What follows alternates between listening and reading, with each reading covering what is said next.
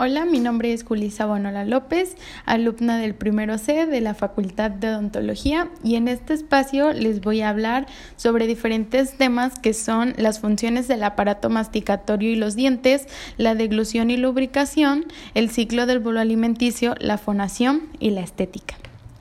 El sistema masticatorio es una unidad del cuerpo humano compuesta por maxilares, dientes, elementos de soporte, articulación temporomandibular y sus ligamentos, músculos, lenguas, labios, proporciones altas de laringe y faringe, venas, arterias, nervios, mucosa y piel.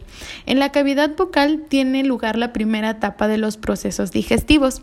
La digestión bucal comprende la presión del alimento, la masticación, la insalivación, la percepción de los sabores, y finalmente la deglución del alimento.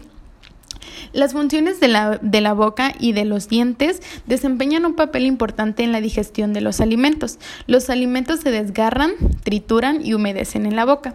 Cada tipo de diente cumple una función diferente en el proceso de masticación. Los incisivos cortan los alimentos cuando las muerden, los caninos más largos y afilados los desgarran, los premolares la trituran y muelen y los molares con sus puntas y sucos se encargan de la trituración más enérgica. Mientras tanto, la lengua ayuda a empujar la comida contra los dientes.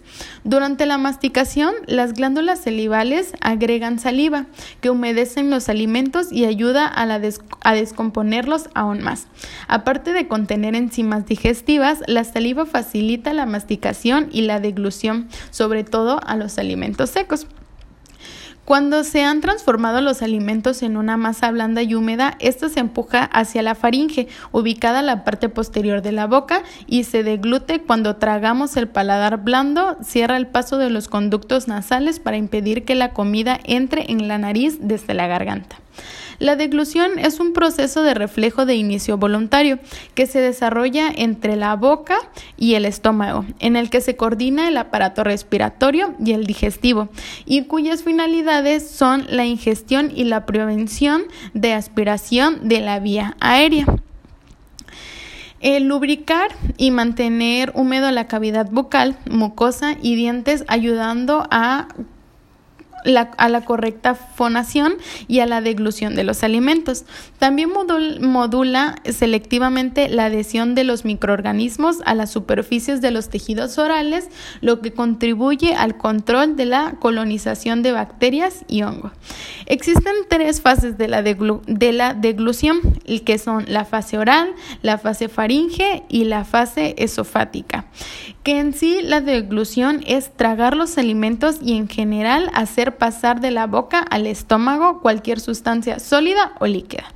Ahora les voy a hablar sobre el bolo alimenticio. El bolo alimenticio es el resultado de la trituración del alimento por los molares mediante el proceso de masticación, a lo que se añade la salivación o mezcla de la saliva, la cual inicia la degradación de los glúcidos presentes en el alimento. El bolo alimenticio, una vez dentro de la boca, es empujado por la lengua contra el paladar y luego hacia la faringe. El bolo es degluido de una sola vez, hecho que es realizado de manera constante y voluntaria. Después se suceden diversas acciones automáticas. Las paredes del estómago se contraen y expulsan el alimento hacia el estómago, mientras que el velo del paladar se eleva evitando que el bolo alimenticio pase a las fosas nasales. La epiglosis, por su parte, es un cartílago que actúa como válvula y taponea la faringe para que el bolo no entre en las vías respiratorias.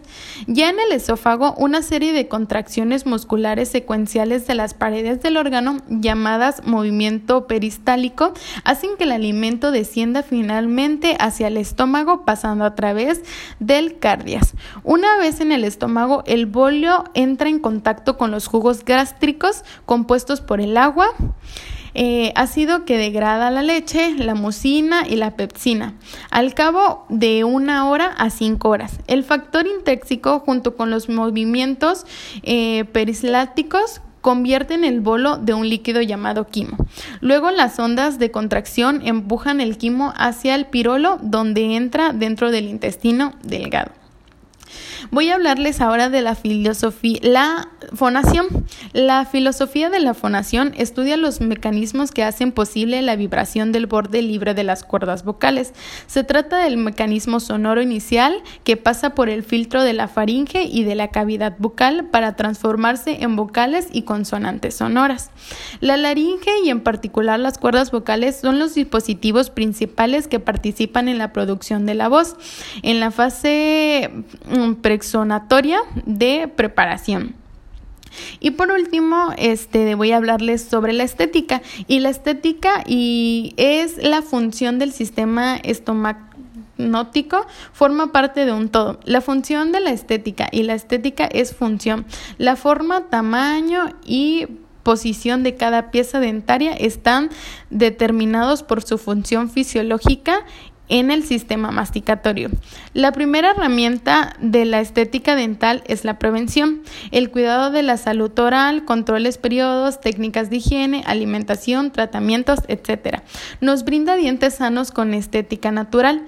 Dentro de este punto nos podemos olvidar de la prevención de traumatismos dentarios, ya que estos no son uno de los habituales motivos de consulta en cuanto a las lesiones profacturas o escurrimiento de dientes anteriores. Recordemos que están expuestas a todos problemas quienes participan deportes contacto, de deportes de contacto, es por eso que se recomienda el uso de protectores bucales. Es todo y gracias por escuchar.